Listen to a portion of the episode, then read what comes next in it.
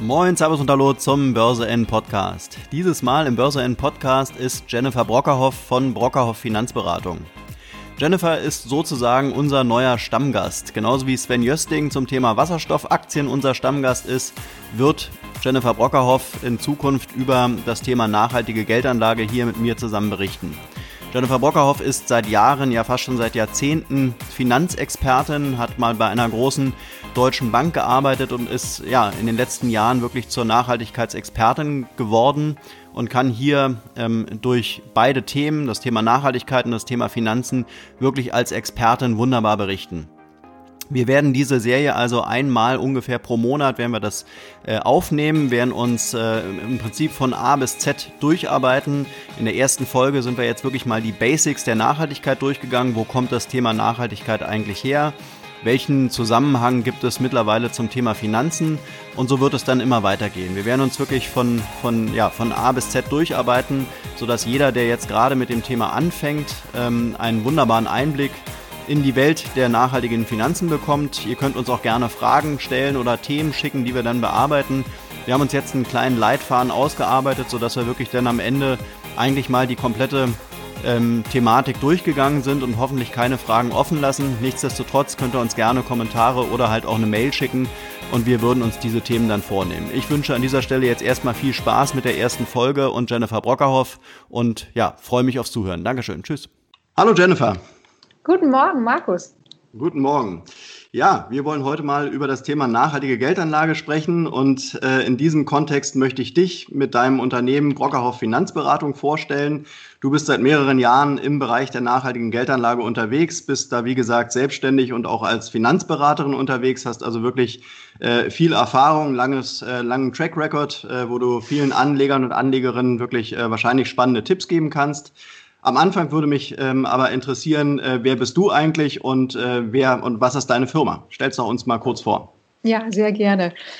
Ja, ich bin seit über 20 Jahren schon im Finanzwesen tätig. Ich war zehn Jahre für eine Großbank als Wertpapierspezialistin ähm, angestellt äh, tätig und seit elf Jahren bin ich komplett selbstständig. In 2017 habe ich mich zur Eco-Anlageberaterin ausbilden lassen, weil das Thema Ökologie in Verbindung mit Ökonomie immer wichtiger wird und ich den immer den Eindruck hatte, es muss sich was verändern, weil die Renditen in der Zukunft können nicht daherkommen, wo die aus der Vergangenheit hergekommen sind, wenn man einfach die letzten 50 Jahre zum Beispiel betrachtet.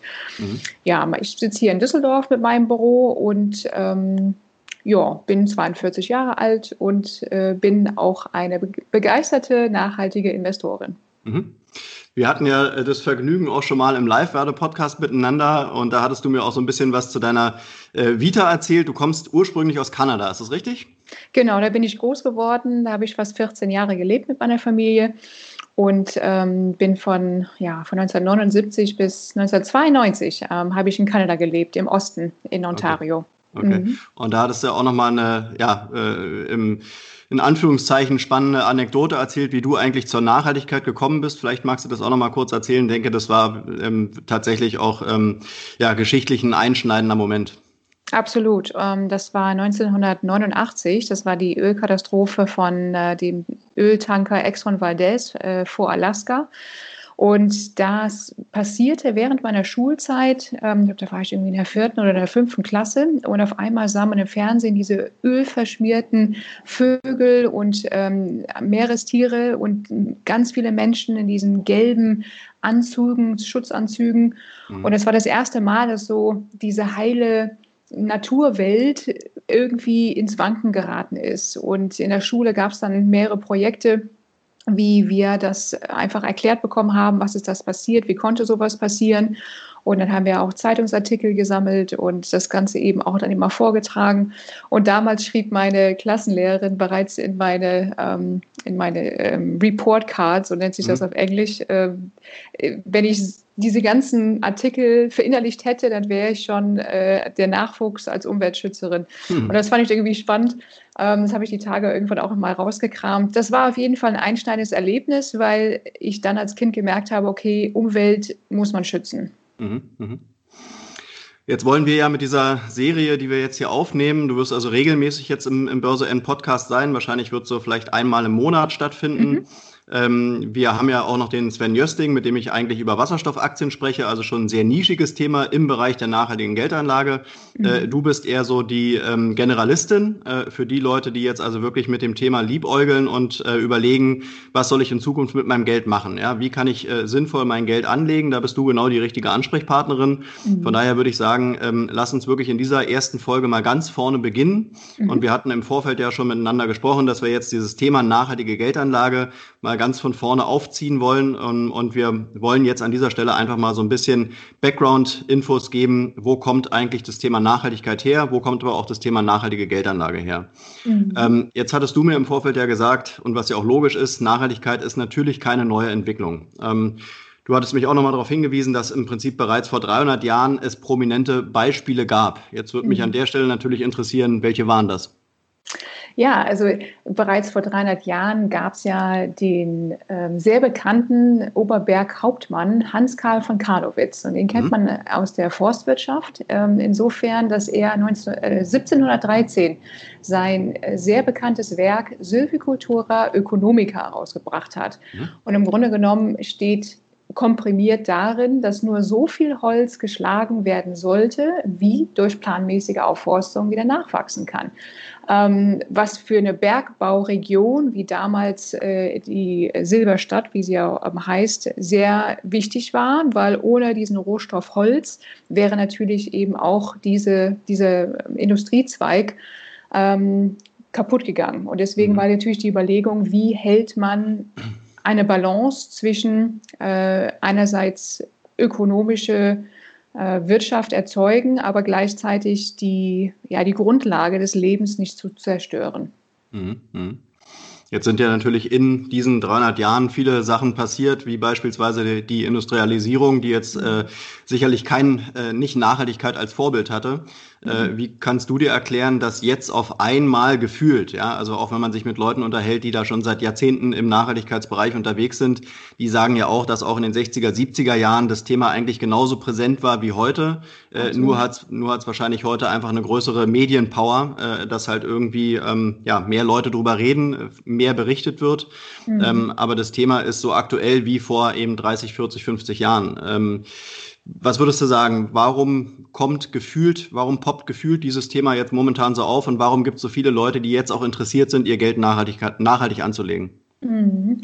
Also ich denke, das ist sehr vielschichtig. Wir haben auf der einen Seite ähm, natürlich das äh, Spürbare, dass wir in Ländern sehen, ich sag mal wie in Nordamerika, wenn man in Kalifornien die Waldbrände sieht, wenn man ähm, auch in anderen Ländern sieht, wo Dürren äh, entstehen. Wir hatten ja vor, ich glaube, zwei oder drei Jahren war ja in Südafrika dieses äh, Day Zero, wo man hingesteuert hat, dass eben auch äh, kein Grundwasser mehr verfügbar war, dass Menschen wirklich ähm, an Abfüllstellen Wasser äh, abfüllen mussten äh, jetzt haben wir das Thema, wie sehen die Weltmeere aus? Also egal, ob man in Urlaub fährt oder ähm, irgendwelche Reportagen schaut, da sieht man einfach, wie schlimm die Situation ist, dass äh, überall massenweise, tonnenweise Plastik äh, an die ähm, Küsten gespült werden. Da gibt es ständig irgendwelche Cleanups. Ähm, und das sind viele Dinge, die früher, man hat das Gefühl,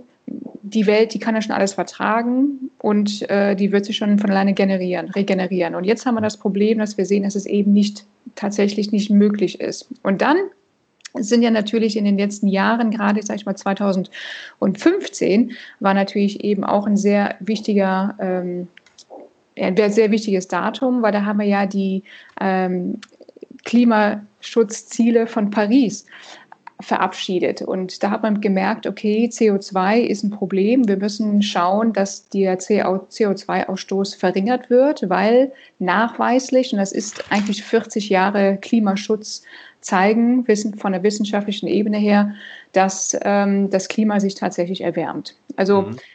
wenn man nun überlegt, ich bin jetzt 42 Jahre alt und wenn ich nach zurückschaue, wo kommen wirklich die äh, sehr engmaschigen Veränderungen ähm, her und auch von den Regulierungen her, dass es tatsächlich nur, also fast nur in dieser Zeitspanne passiert.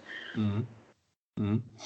Ähm, ich hatte es ja schon erwähnt, dass, dass das Thema Nachhaltigkeit eben ähm, nicht jetzt erst seit ein paar Tagen oder seit, seit ein, zwei Jahren auf der Agenda vieler, ähm, vieler Unternehmen, vieler Organisationen steht, sondern eben auch 1968 gab es eben schon den viel zitierten Club of Rome. Mhm. Ähm, magst du uns vielleicht mal so ein bisschen was zu diesem Zusammenschluss ähm, ja, äh, unterschiedlicher Akteure äh, erzählen? Weil ich glaube, das war eigentlich so die Zäsur im, im ganzen Nachhaltigkeitsmarkt, wenn man so sagen kann.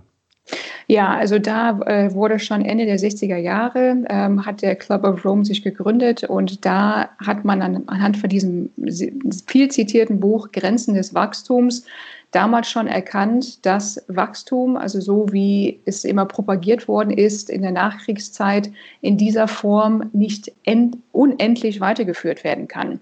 Also das ist eigentlich so die die wichtigste Botschaft. Die Frage ist nur, wie schafft man das, eine Grundlage, eine Lebensgrundlage für Menschen zu schaffen, ohne dass das Wachstum, was wir haben müssen, von der Wirtschaft her gesehen, unsere gesamten äh, Lebensgrundlagen zerstören. Und das ist schon Ende der 60er Jahre, ich weiß 1968, dann in die 70er Jahre hinein, immer wieder zitiert, immer wieder aufgenommen. Aber die Wirtschaft oder einfach die Großkonzerne, die auch irgendwo die Politik mit beeinflussen, haben da nicht die Dringlichkeit erkannt, weil man gesagt hat, okay, ähm, mag sein, dass da was ist, aber im Moment ist alles fein und deswegen machen wir erstmal weiter wie bisher. Mhm. Jetzt hast du gerade eine ganz spannende Sache so neben, äh, nebenher gesagt. Äh, äh, wir, wir müssen immer Wachstum haben. Jetzt vielleicht für diejenigen, die jetzt nicht unbedingt BWL studiert haben, äh, kannst du noch mal kurz erklären, warum muss die Wirtschaft eigentlich ein stetiges Wachstum haben? Warum ist dieses Wachstum, Wachstumsziel so wichtig?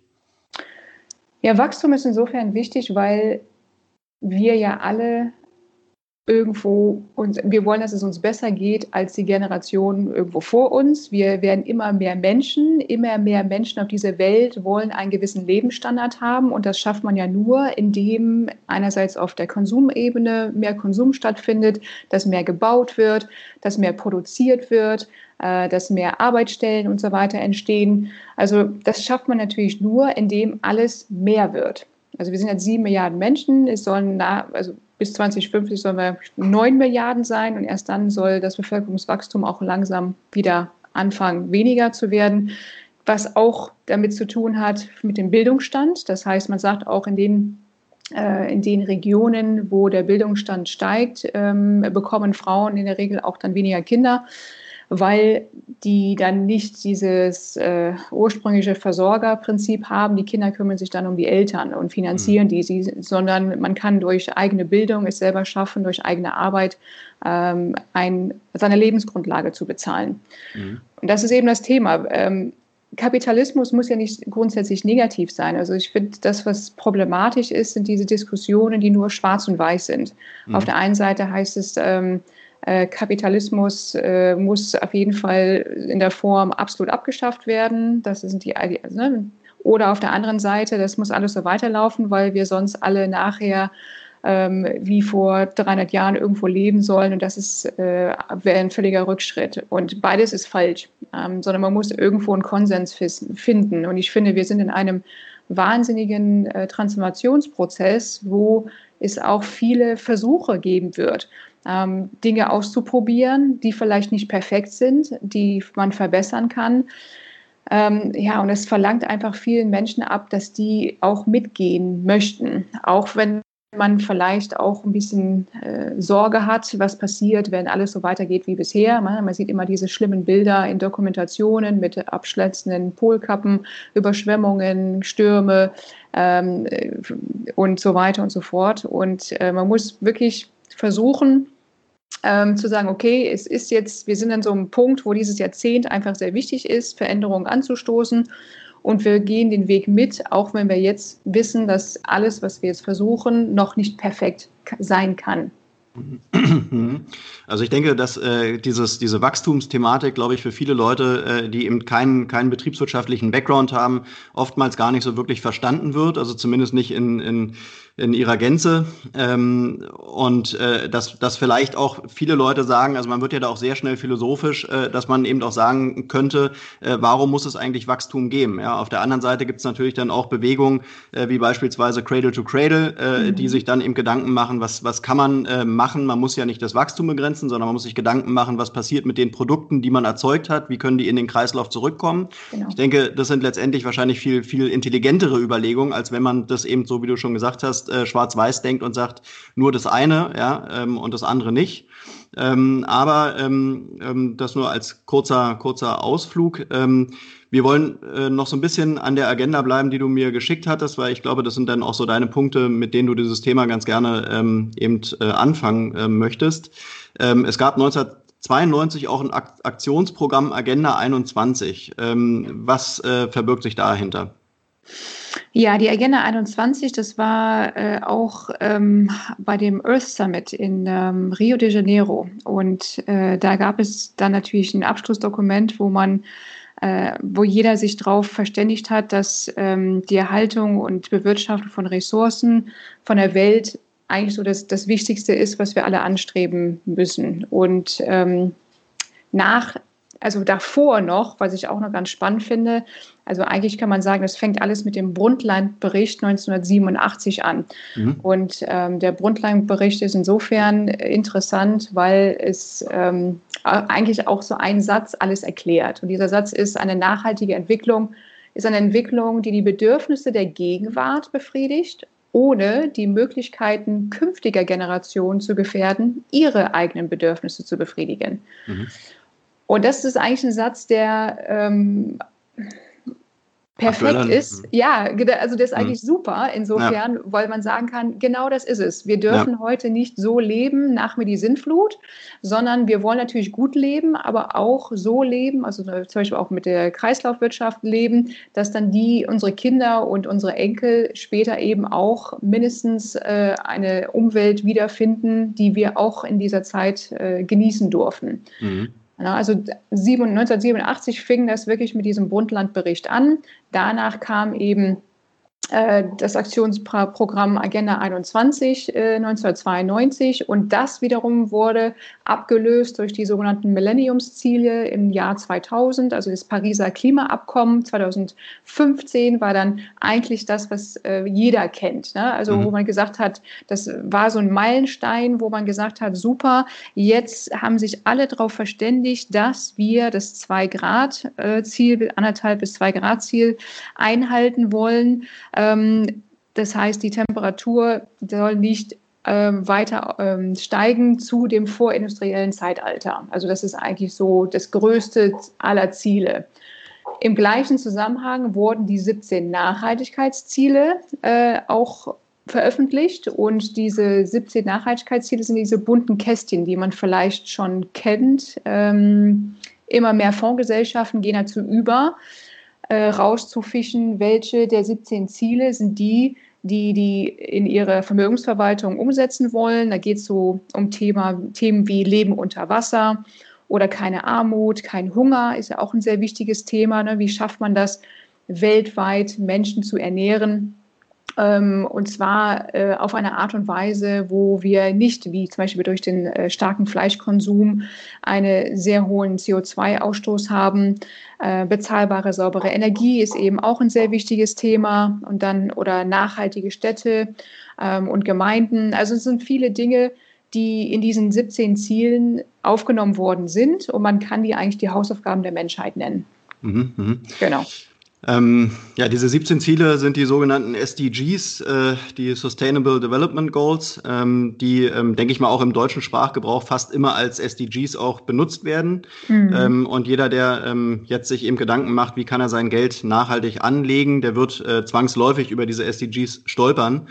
Ähm, die Frage ist da vielleicht nur so ein bisschen, sind diese SDGs wirklich, ja, sind die, sind die, sind die fertig, sind die zu Ende gedacht? Kann ich mich wirklich daran langhangeln? Ja, sind die ein guter äh, Indikator äh, und eine gute Taschenlampe, um mich da durch diesen, durch dieses Dickicht äh, äh zu navigieren? Oder reicht es dann am Ende doch nicht aus? Ich habe in der Praxis immer so ein bisschen die Erfahrung gemacht, dass, ähm, dass die SDGs natürlich, sagen wir mal, einen guten Grundgedanken haben, am Ende aber doch sehr allgemein sind, sodass man dann sich vielleicht ähm, viele Unternehmen übernehmen die auch einfach. Was jetzt wirklich dahinter steckt, ist dann am Ende immer noch so ein bisschen die Frage. Also was würdest du jetzt wirklich, wenn wir jetzt mal auf, langsam auf das Thema Anlage kommen, was würdest du jetzt den Anlegern und Anlegerinnen draußen raten? Äh, sind diese SDGs ein guter Wegweiser oder ist es denn doch zu oberflächlich? Also die 17 Ziele gehen äh, auch sehr stark in die Tiefe. Wenn man sich anschaut, wie sehen natürlich die Unterziele von diesen 17 Zielen an. Es sind fast, glaube ich, ähm, 193 Unterziele, die da damit geknüpft sind. Mhm. Erkennt man, dass man schon sehr in die Tiefe gehen kann. Äh, was aber problematisch ist in der Geldanlage, ist, dass man bestimmte Themen wie äh, Frieden, Gerechtigkeit und starke Institutionen, das ist Nummer 16, dass mhm. das zum Beispiel, wie will man das in der Geldanlage umsetzen? Mhm. Relativ mhm. schwierig. Oder ähm, weniger Ungleichheiten ist natürlich in einem Investmentfonds oder anhand von einer Aktie auch nicht so spontan auf den ersten Blick sehr einfach umsetzbar. Also es gibt ich sage mal, die Hälfte von den 17 Zielen sind auch äh, umsetzbar in einem Portfolio, in einer Vermögensverwaltung oder wenn man sich einzelne Firmen entsprechend raussucht. Ähm, aber einige sind da nicht direkt umsetzbar, weil die Ziele nicht greifbar genug sind im Bereich der Geldanlage. Mhm. Die sind natürlich eine Orientierungshilfe und wir werden nie alle gleichzeitig eigentlich erreichen können. Es gibt ähm, im Internet kann man jedes Jahr äh, den Bericht der UN abrufen, wo man sieht, welches Land ist wo in der Erreichung der Ziele, welches Land hat welche Prioritäten und ähm, wo gibt es natürlich auch äh, gegenteilige ähm, Ziele. Wenn man eine Sache versucht umzusetzen, dann beschränkt man natürlich die Umsetzung von einem anderen Ziel. Also das ist, es gibt natürlich da auch ähm, Herausforderungen innerhalb der Ziele, die man, ja, die man nicht so schnell umsetzen kann. Mhm. Wenn jetzt jemand wirklich mit dem, mit dem Thema nachhaltige Geldanlage jetzt gerade erst beginnt, ja, also der, äh, der oder die ähm, forst durch, also durchforstet jetzt das Internet, versucht mhm. da irgendwelche, ähm, ja, irgendwelche ähm, Wegweiser zu finden, ähm, würdest du sagen, dass die SDGs am Anfang erstmal ausreichen oder gibt es noch irgendwas anderes, was mir so ein bisschen die, die äh, Recherche erleichtert? Ja, also dadurch, dass das Ganze jetzt auch gesetzlich verankert wird, also ab 2022 ist es gesetzlich verpflichtend, dass Berater in Zukunft äh, Nachhaltigkeitsziele bei ihren Interessenten und Kunden abfragen müssen. Das mhm. heißt, äh, wenn man jetzt nicht erstmal do-it-yourself-mäßig unterwegs ist, sondern ähm, einen qualifizierten Berater oder Beraterin befragt, dann wird es in Zukunft einen Fragenkatalog geben, damit man besser herausfinden kann, ist mir Nachhaltigkeit wichtig, ja oder nein? Wenn ja, wie? Ähm, welche Bereiche sind da wichtiger? Es gibt ja, wenn man jetzt diese ESG-Kennzeichen nimmt, also Environmental, Social und Governance, also Umwelt, äh, Soziales, Unternehmensführung, gibt es da irgendwelche Prioritäten, die man umsetzen möchte? Ähm, und dann natürlich eben auch unter Berücksichtigung zum Beispiel der 17 Ziele kann man sagen, okay, welche könnten wir hier umsetzen? Oder man geht vor und sagt, was möchte ich auf gar keinen Fall in meinem Portfolio haben? Möchte ich auf jeden Fall Rüstung ausschließen oder Kinderarbeit oder Menschenrechtsverletzungen nach ILO ähm, und solche Themen. Also das ist eigentlich die, die sinnvollste Herangehensweise. Das, was ich immer sehr wichtig finde, auch zu sagen, das fällt mir auch immer wieder in Beratungen auf. Ähm, wenn wir erkannt haben, oh super, ich kann Nachhaltigkeit in meinem Portfolio umsetzen, dann sind sehr viele Menschen Feuer und Flamme und vergessen dann manchmal die Basics. Und mit Basics meine ich, egal ob ich jetzt konventionell anlege oder nachhaltig, ich muss eben meine fünf Schritte der Finanzplanung kennen, ich muss meine Liquiditätsreserve haben, ich muss wissen, was meine Risiko, was meine Risikotoleranz ist. Ähm, und ich muss auch verstehen, was eine Anlageklasse ist. Also das meine ich mit Basics. Ähm, und wenn ich diese Grundzüge der Geldanlage verstanden habe, dann ist es, wie gesagt, egal ob konventionell oder nachhaltig, dann macht es Sinn, hier dann im Detail zu schauen, welche Prioritäten habe ich und wie möchte ich diese umgesetzt haben. Mhm. Und auch da ein Satz, es gibt keine eindeutige und also keine einstimmige nur Aussage, was ist nachhaltige Geldanlage. Es mhm. gibt nichts Perfektes. Mhm. Macht es natürlich am Ende dann noch ein bisschen schwerer, ne? Ja, So ist es. Ja, ja. Also das Thema, äh, so nehme ich das wahr, ähm, wird zumindest bei den, bei den jungen Leuten, also angefangen vielleicht von, von 20, wo man vielleicht schon so ein bisschen Geld gespart hat oder vielleicht den ersten Job hat, der, der ein bisschen äh, überschüssiges Geld hergibt, äh, dann vielleicht bis zu den 30- und 40-Jährigen. Ich glaube, die 40-Jährigen sind tatsächlich so die relevante Zielgruppe. Ist das hm. richtig so? Ja, die schon wahrscheinlich so ein bisschen. Ja, ja. ähm, und ähm, also ich habe auch letztens gerade einen Podcast äh, mit Natascha Wegelin von Madame äh, Moneypenny geführt, mhm. die, ja eigentlich einen, ähm, einen Podcast macht, äh, der ja sehr allgemein aufgestellt ist. Äh, und auch mhm. sie äh, konnte berichten, dass ihre ihre äh, Damen, die den Podcast hören, immer mehr Interesse am Thema nachhaltige Geldanlage haben. Also ja. dieses Thema rückt irgendwie in die Mitte der Gesellschaft äh, und es ist so ein bisschen, mhm. ja, und, und es ist so ein bisschen die Frage, wie kann man jetzt da Aufklärungsarbeit leisten und wie viel muss auch jeder Einzelne oder jeder Einzelne dazu wissen? Ja, viele Leute mhm. haben ja auch gar nicht die Zeit oder die Muße, sich jetzt da so tief reinzulesen. So Deshalb wäre jetzt wirklich die Frage, wie, wie berätst du äh, deine äh, deine Klienten oder deine Mandanten, weiß gar nicht, wie man es mhm. bei dir nennt, sind Mandanten, oder? Sowohl als auch. Okay. Ähm, mhm. Und ähm, ja, mit welchen Fragen kommen die Leute vielleicht auch, dass man, dass man wirklich nochmal so ein bisschen so die, die typischen Fragen abklärt? Mhm. Also ich bin ja einerseits extremst froh, dass in den letzten fünf Jahren sich im Bereich Social Media und Büchern und Podcasts und so weiter sehr, sehr viel getan hat in Sachen ähm, finanzielle Bildung. Weil das, was wir leider in den Schulen nicht gelernt haben, müssen wir uns selber erarbeiten über die Jahre. Ähm, und in den letzten Jahren sind einfach sehr, sehr viele Ratgeber dazugekommen. Das Spezialthema Nachhaltigkeit ist aber gefühlt noch sehr in den Kinderschuhen. Also da finde ich sehr, sehr wenig Literatur oder ähm, Orientierungshilfen. Und ähm, wenn Interessenten sich bei mir melden, dann ist es meistens, weil die zum Beispiel über meinen Instagram-Account, das nennt sich Woman Invest Green, ähm, Informationen, allgemeine poste ich da ähm, zu verschiedenen nachhaltigen Themen die lesen das, die haben vielleicht ein paar Basics äh, gelernt, ähm, man hat einen Podcast gehört, man hat vielleicht ein Buch gelesen von einem Finanzblogger, aber häufig fehlen zu viele Puzzleteile, damit man selber ein stimmiges Bild für sich erschafft. Und ähm, das ist das, was ich eben auch meinen Kunden anbiete, so ein sogenanntes Finanzcoaching.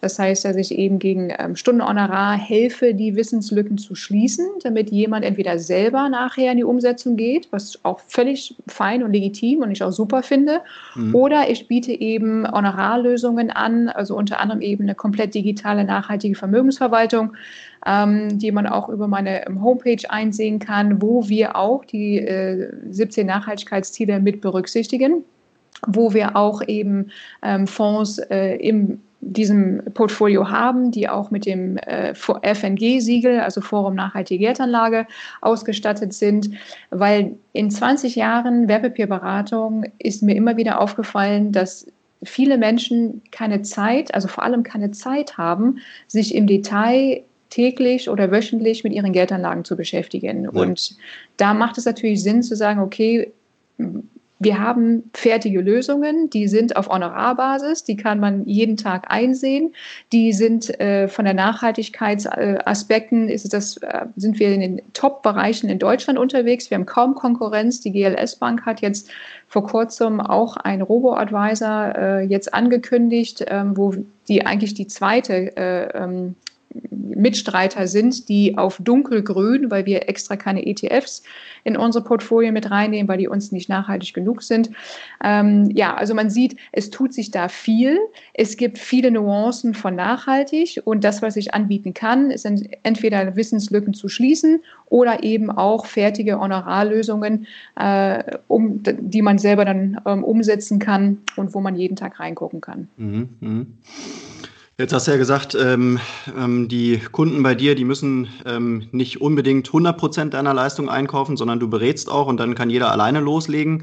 Genau. Ähm, jetzt habe ich schon Kommentare auf Börse N bekommen, ähm, dass, ähm, dass es im Prinzip nicht konsequent ist, wenn man sagt, okay, man investiert in grüne Aktien, am Ende nutzt man aber beispielsweise einen Finanzdienstleister, der selber nicht nachhaltig ist. Ja? Also grüne Depots beispielsweise habe ich noch keine finden können. Mhm. Das ist wahrscheinlich auch so, oder? Du kennst auch keinen, keinen nachhaltigen Anbieter im Bereich Depots.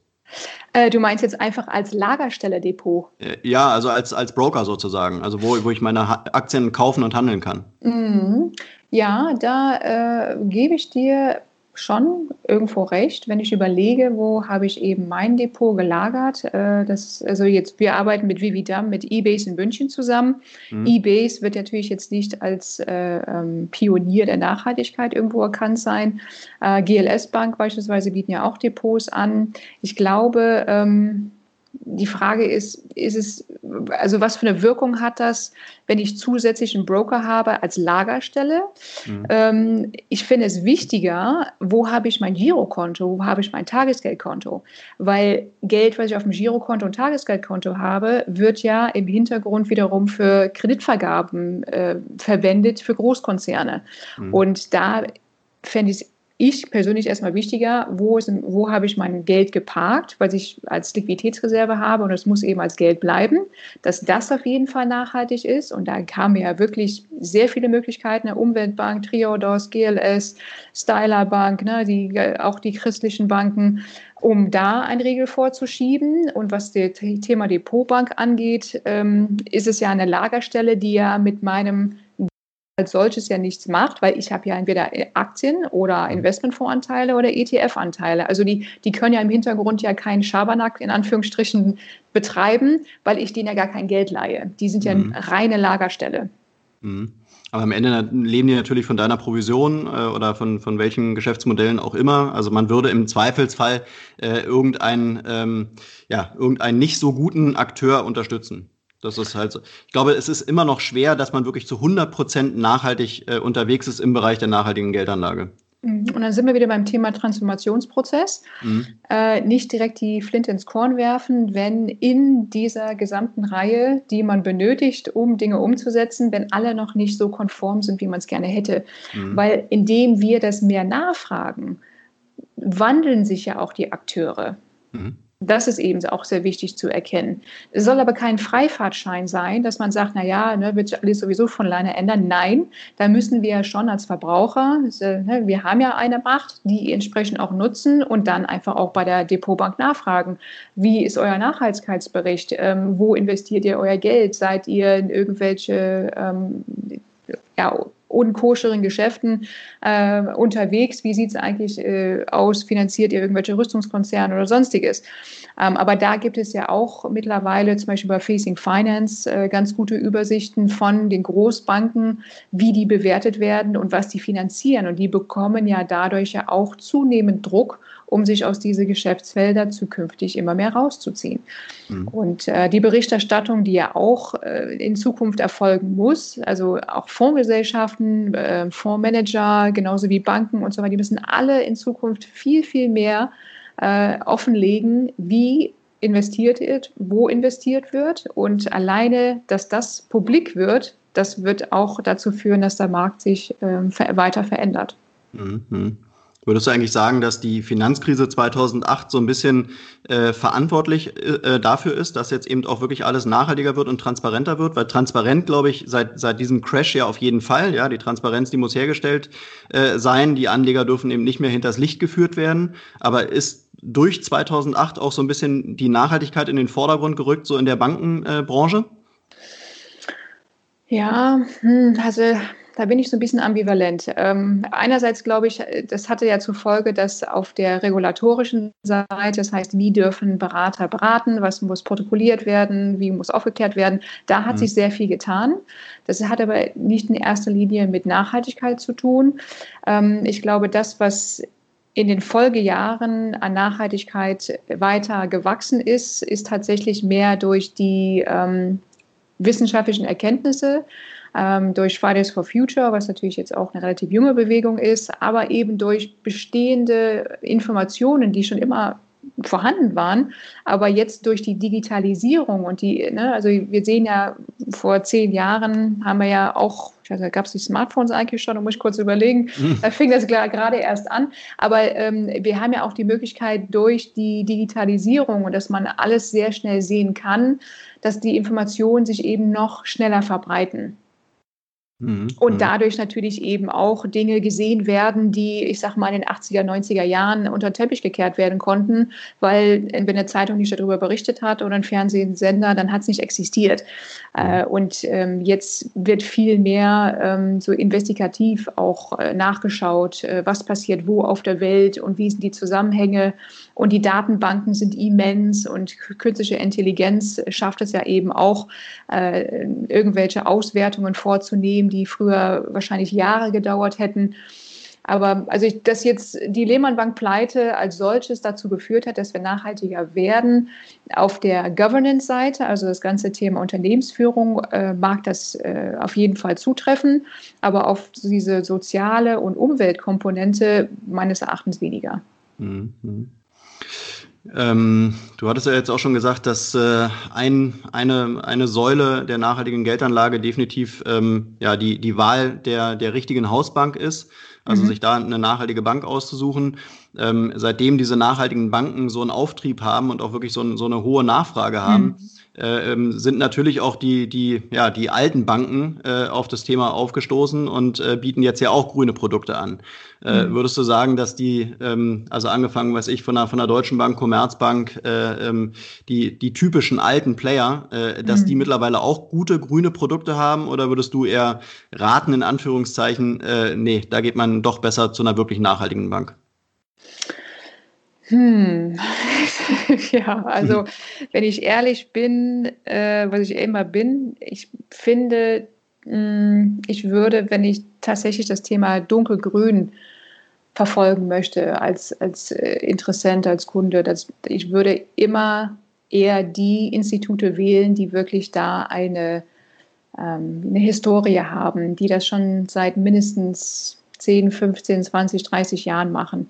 Mhm. Ähm, und die das in ihrer DNA haben. Äh, mhm. warum? Also ich komme ja aus der konventionellen Welt. Ich habe ja bei der äh, Großbank ähm, meine Bankausbildung gemacht und das Thema Nachhaltigkeit hat niemanden interessiert. Also existierte gar nicht. Man hat das irgendwie immer abgetan mit, naja, das sind ja alles irgendwie ähm, äh, Zimtlatschenträger und was weiß ich was. Ne?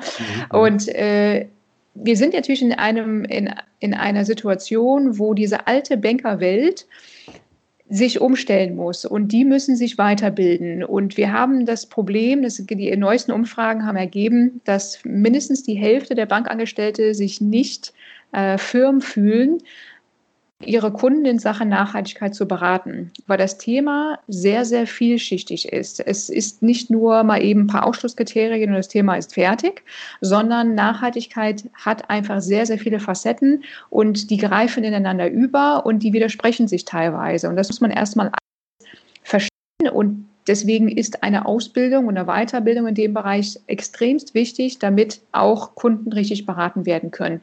Ich glaube, dass in Zukunft die vielleicht sich dahin bewegen werden, also viele konventionelle. Aber momentan haben wir das Thema, die, ähm, der Gesetzgeber auf der einen Seite ist wie so ein Sandwich, kann man fast sagen, der macht Druck auf die Berater und auf der anderen Seite ähm, sind die Verbraucher, die immer mehr das Thema nachhaltige Geldanlage erkannt haben, dass es überhaupt möglich ist, mhm. dass es auch kein Renditeverzicht ist, dass es auch nicht äh, ein Streuverlust ist ähm, und äh, auch nicht ein, um, ein, höheres Risiko haben muss. Ähm, die sagen, oh super, dann möchte ich es gerne haben. Also die Berater haben von rechts und links Druck von dem Gesetzgeber, der sagt, das ist bald Pflicht, und von den Kunden, die sagen, will ich haben, ich möchte da beraten werden. Und die in der Mitte müssen sich vielfach. Der Markt ist da noch lange nicht da, wo er sein muss. Ähm, und das ist auch ein Transformationsprozess. Das heißt, ich würde, zurück auf deine Frage, eher die suchen, die entweder schon eine Weiterbildung hinter sich haben, also Eco-Anlageberater oder Berater, die beim Forum Nachhaltige Geldanlage gelistet sind oder spezielle Banken, die in ihrer DNA von Tag eins das Thema Nachhaltigkeit äh, eben auch schon umgesetzt haben. Mhm. Würdest du vielleicht sogar so weit gehen, dass, äh, dass es ein großes Aussterben der, der konventionellen alten Banken geben wird? Ja, das Aussterben hat ja auch einen anderen Grund. Ähm, und zwar äh, einfach die Zeit geschuldet. Wie da sind wir wieder beim Thema Digitalisierung. Mhm. Was brauchen Menschen noch aus einer Filiale, wenn ich eine mhm. Überweisung auf dem Handy machen kann, wenn ich mein Depot, wenn ich Käufe und Verkäufe auf dem äh, Tablet machen kann und wenn ich selber mich weitergebildet habe über Blogs, Podcasts und so weiter und so fort. Ähm, dann ist die Frage, wozu brauche ich jetzt den Banker nebenan? Mhm. in seiner normalen Filiale. Es ist eine Generationsgeschichte, äh, ganz klar. Also ältere Menschen äh, wollen eigentlich das Nostalgische von früher noch haben, aber das wird auch sich irgendwie mit den Jahren und Jahrzehnten auch wiederum verändern. Äh, und wir haben das ganze Thema ähm, Kryptowährung. Das heißt, was passiert, äh, wenn man einfach auch diese, diese Zwischenposition Bank eigentlich gar nicht mehr braucht. Also das ganze Thema Blockchain ähm, ist ja eigentlich die Technologien da, dahinter, dass man sagt, man hat den Mittelsmann ausgeschaltet. Das sind Entwicklungen, die auf uns zukommen. Ich sehe, ich persönlich sehe auch, dass ähm, die Bankenwelt, die wir heute sehen, in 20 Jahren nicht mehr existieren wird. Mhm. Hört sich vielleicht krass an, aber wenn ich alleine sehe, ich bin 20 Jahre im Geschäft, 20 Jahren getan, die ist ja, die nimmt ja weiter zu. Ja. Ähm, und entweder man hat sich auf diese Zeit eingestellt oder man hat es verschlafen und kommt nicht mehr hinterher. Und äh, ich, man erkennt an den Pressemitteilungen, die man sieht, an ähm, Filialsterben, äh, Entlassungen von Bankern, äh, Kürzungen hier, Kürzungen da. Ähm, und die Nachfrage sinkt, weil viele Sachen, viele äh, sagen, ich kann es selber machen und ich suche mir freie Berater. Das hat alles zur Folge, äh, dass dieses alte Geschäftsmodell sich überholt hat. Mhm. Wir sind so langsam äh, über der Zeit. Zum Abschluss oh. noch die Frage, du hattest äh, schon ähm, die, ähm, ja, das äh, im Prinzip Ro äh, Robo-Advisor äh, ähm, schon mal erwähnt äh, und in dem Kontext auch äh, Vivi Darm. Äh, mhm. vielleicht kannst du noch mal ganz kurz äh, erklären, was da so deine Aufgabe ist, in welchem ähm, Zusammenhang du mit Vivi Darm stehst und was überhaupt so ein Robo-Advisor ist. Mhm. Ja, Robo-Advisor ist ja wie so eine ähm, maschinelle äh, Beraterin, so könnte man es eigentlich nennen. Das heißt, man geht ähm, von vornherein ins Internet auf äh, zum Beispiel die Seite von Vividam selber oder über meine Homepage und kann sich automatisch registrieren und komplett auch den Anmeldeprozess im Internet machen und sich sogar im Internet legitimieren. Also man muss jetzt nicht mit dem Personalausweis zur Post oder sonst wie, man nimmt also kein Blatt Papier in die Hand wenn man ein nachhaltiges Portfolio als Ergänzung haben möchte, möchte zu allem, was man bereits an sonstigen Anlagen hat und die ganzen Basics auch schon verinnerlicht äh, hat, dann ist es eine sehr gute Möglichkeit, das so umzusetzen, weil Vividam, das ist ein Kunstwort zwischen Vivid, also eben lebendig, und AM als Asset Management, weil wir eigentlich so ein Anti-Robo-Advisor sind. Wir wollen ja, wir sind, wir haben zwar aktive Fonds, mhm. aber ohne Ausgabeaufschläge und ähm, wir haben auch da keine Depotgebühren, die wir vereinnahmen, aber auf der anderen Seite agieren wir relativ passiv. Das heißt also ein aktiv-passives Management. Ähm, wir gehen ganz klar weg von ETFs, weil die nicht nachhaltig genug sind. Die beinhaltet, beinhalten fast immer noch ähm, äh, Erdölkonzerne, Fluggesellschaften, Rüstungskonzerne und so weiter.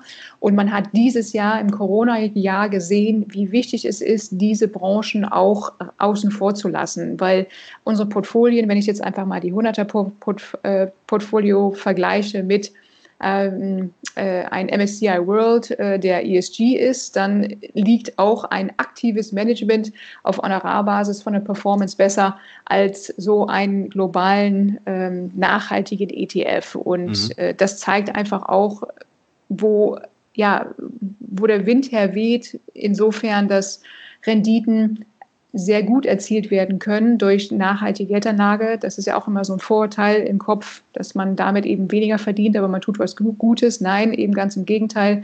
Und die ganze Kostenthematik aus meiner Sicht äh, überholt sich gerade, weil wenn ich ähm, von vornherein auf Branchen und auf Technologien setze, die zukunftsträchtig sind, dann werden die sich natürlich besser langfristig entwickeln als Old Economy, die eigentlich vom Aussterben bedroht sind. Und dazu gehören ganz klar fossile Brennstoffe. Mhm. Und genau, also Bividam als Ergänzung, als nachhaltige Vermögensverwaltung auf Honorarbasis, komplett digital und äh, ist eben eine sehr gute Ergänzungsmöglichkeit. Und im Robo-Advisor-Portal, im Brokervergleich, ähm, sind wir dieses Jahr auf Platz 1 von der Performance. Also man sieht, ähm, man kann Geld verdienen, grün anlegen, breit gestreut sein, digital unterwegs sein und noch was Gutes für sich selber tun, alles in einem. Okay. Kurzer Link dazu noch. Wir werden auch noch Frank Huttel, äh, den Leiter Portfolio Management bei der genau. Finet Asset Management, den wir noch hier im Podcast haben. Mhm. Ähm, und da nochmal auf äh, das Thema Robo-Advisor und äh, ja gerne auch auf ETFs nochmal eingehen. Du meintest ja auch schon, ETFs sind für euch nicht so wirklich nachhaltig.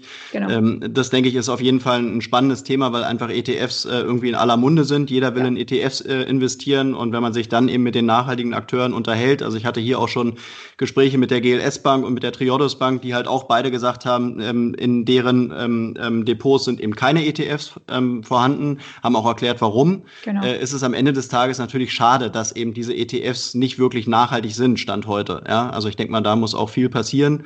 Ähm, aber klar, jeder, der es jetzt äh, damit ernst meint, ähm, der hat wahrscheinlich ähm, Stand heute eben keine ETFs in, in seinem äh, Portfolio. So ist es.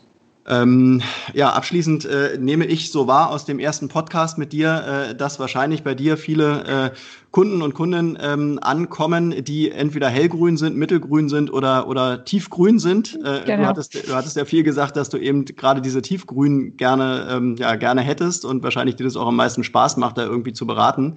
Ähm, aber ich denke, wir werden hier im Podcast wahrscheinlich wirklich äh, alle haben. Äh, von daher macht sicherlich auch Sinn, ähm, alle Produkte und alle Möglichkeiten, die man eben so in diesem Bereich hat, äh, nochmal für diese drei Gruppen eben dann auch immer zu erklären. Mhm. Ähm, weil eben äh, ja die, die, das Zeitbudget Budget ist, ist, ist unterschiedlich äh, und auch die, die Muße und die Geduld, die man hat, sich dann eben mit diesen Themen auseinanderzusetzen, die wird sicherlich auch unterschiedlich sein. Ähm, von daher ähm, werden wir für jeden etwas äh, in Zukunft haben. Ähm, und ähm, ja, ich freue mich auf jeden Fall auf die weiteren Gespräche mit dir. Wir werden dann, wie gesagt, ganz konkret auf einzelne Themen eingehen. Ähm, aber das war auf jeden Fall jetzt mal die erste Folge, wo wir mal so ein bisschen Lust auf das Thema nachhaltige Geldanlage machen wollten. Mhm. Ähm, zum Abschluss würde ich es ganz schön finden, wenn du vielleicht einfach nochmal jetzt so ein paar Infos nochmal gibst, äh, wie man mit dir in Kontakt treten kann äh, und wo man dich vielleicht überall auch so findet. In Corona-Zeiten wahrscheinlich alles digital. Aber ansonsten, äh, ja, wie kann man mit dir in Kontakt treten? Mhm. Äh, über Social Media einerseits. Ich habe einen Instagram-Kanal Anfang dieses Jahres gestartet, es nennt sich äh, Women Invest Green oder über meinen Namen, Jennifer Brockerhoff, findet man mich dort. Da poste ich äh, regelmäßig äh, Beiträge rund um das Thema nachhaltige Geldanlage. Dann über LinkedIn, ähm, da poste ich eben auch Informationen, auch was das Thema Weiterbildung für Berater und Stand der Dinge äh, im allgemeinen nachhaltigen Finanzmarkt angeht. Und natürlich über meine Homepage, also das wäre dann äh, Brockhoff Finanzberatung oder meine weitere Landingpage generation-nachhaltig.de. Ja, wunderbar. Dann hoffen wir doch mal, dass, dass äh, viele Leute jetzt äh, animiert sind, äh, da was zu machen und äh, vielleicht dich auch kontaktieren. Ähm, und ich freue mich auf jeden Fall auf die Folgen, die da kommen und wünsche dir bis dahin eine gute Zeit. Das wünsche ich auch. Danke dir. Danke dir. Bis dann. Tschüss. Ciao. Das war's auch schon wieder, der Börse N Podcast zum Thema nachhaltige Geldanlage.